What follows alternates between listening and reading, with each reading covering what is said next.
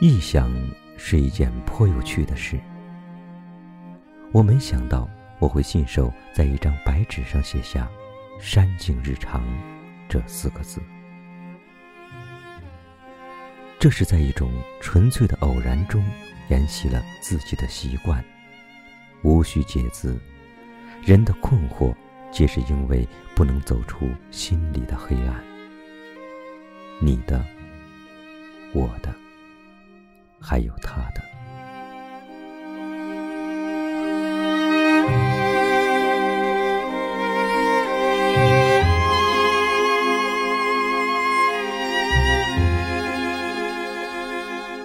通常，臆想的黑，绝无水墨的黑那样仙风道骨般的纵横古今。笔画是风景，写出来后便是沉默或静止。意兴横飞是狂草的气质，但我写不出来。我用一支普通的水性笔写出山景日常，瞬间似有阅尽人间风尘后回向给自然和心灵的归宿感，又获得渐离俗物后的自由与不羁。白纸黑字多半有铁证如山的力量，而我却找不出证明的理由。我只有一个碌碌无为的中午。我拿什么奉献给你？我生命里漫长而寂静的时间。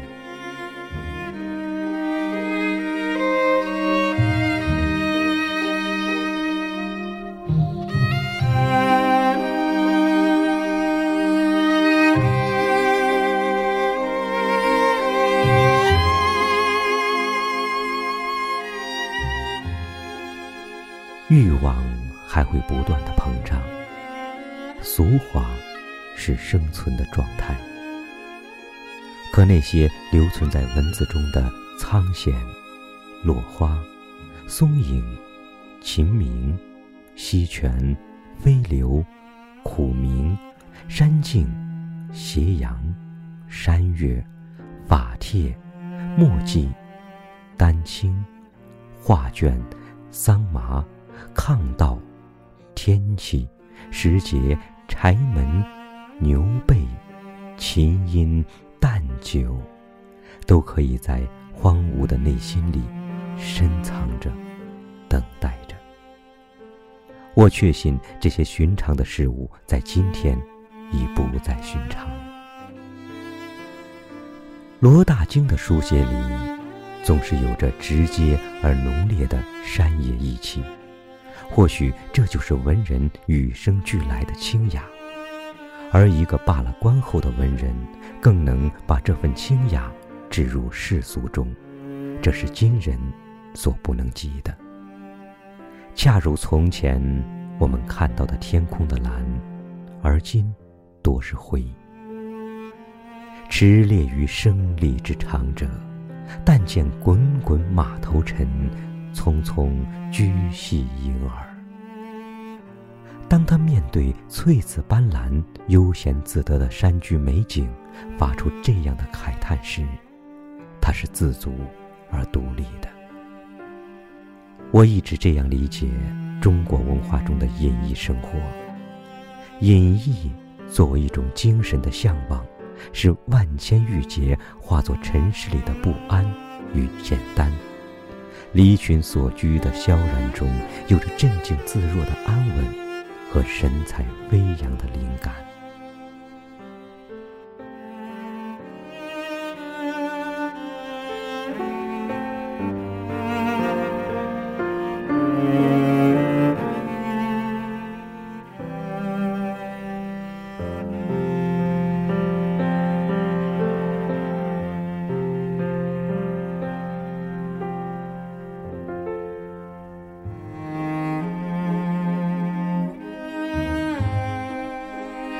冬日的中午，阳光从背后射来。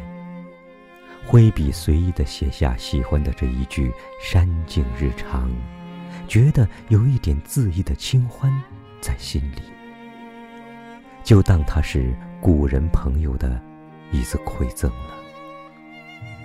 转身看着一窗天色晴好，也不及这来自笔底的短暂逍遥。它可以抵消来自一幢楼的巨大压抑。其实，说出一个人的体验，并不是为了分享，只是以这样的方式去收藏，或优雅，或空旷。思绪妖娆，安然如归，便不会觉得这人世的薄凉